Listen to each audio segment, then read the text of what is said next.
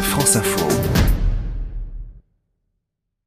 Le niveau d'un pays en langues étrangères, c'est comment ailleurs? Bonjour Gérald Roux. Bonjour à tous. C'est comment au Danemark, qui est lui l'un des pays les mieux classés en Europe? Oui, le Danemark se trouve dans ce groupe de pays européens qui ont un bon niveau en langues étrangères, en anglais notamment.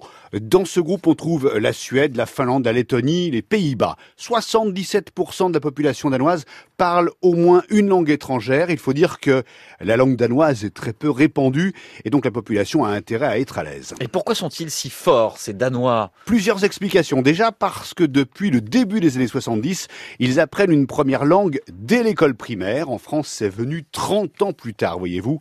Cela dit, les Danois ne commencent pas forcément très jeune, il commence à 7 ans et ça c'est dans la moyenne européenne. Et pour ce qui est de la seconde langue étrangère? Le Danemark est l'un des rares pays qui fasse débuter une deuxième langue obligatoire dès le primaire. Résultat, le nombre d'heures consacrées aux langues est bien plus important qu'en France en début de scolarité. C'est l'anglais qui est appris en premier, ensuite il y a l'allemand, puis le français, l'espagnol.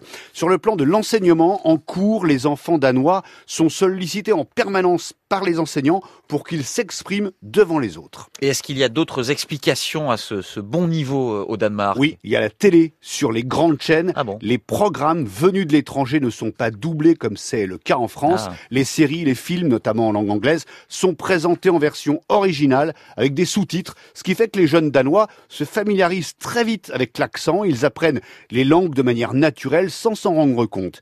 Enfin, il existe aussi au Danemark un championnat des langues étrangères. Plusieurs milliers d'étudiants se retrouvent euh, dans tout le pays. D'abord via un site en ligne, puis en phase finale dans le même lycée. Les concurrents se les partagent avec notamment des QCM ludiques sur les vidéos de ce championnat. On voit que les étudiants s'amusent visiblement comme des petits fous, car les langues, ça doit être d'abord un plaisir, Ercine. Mais je vais vous inscrire, Gérald, Dans ce à ce concours.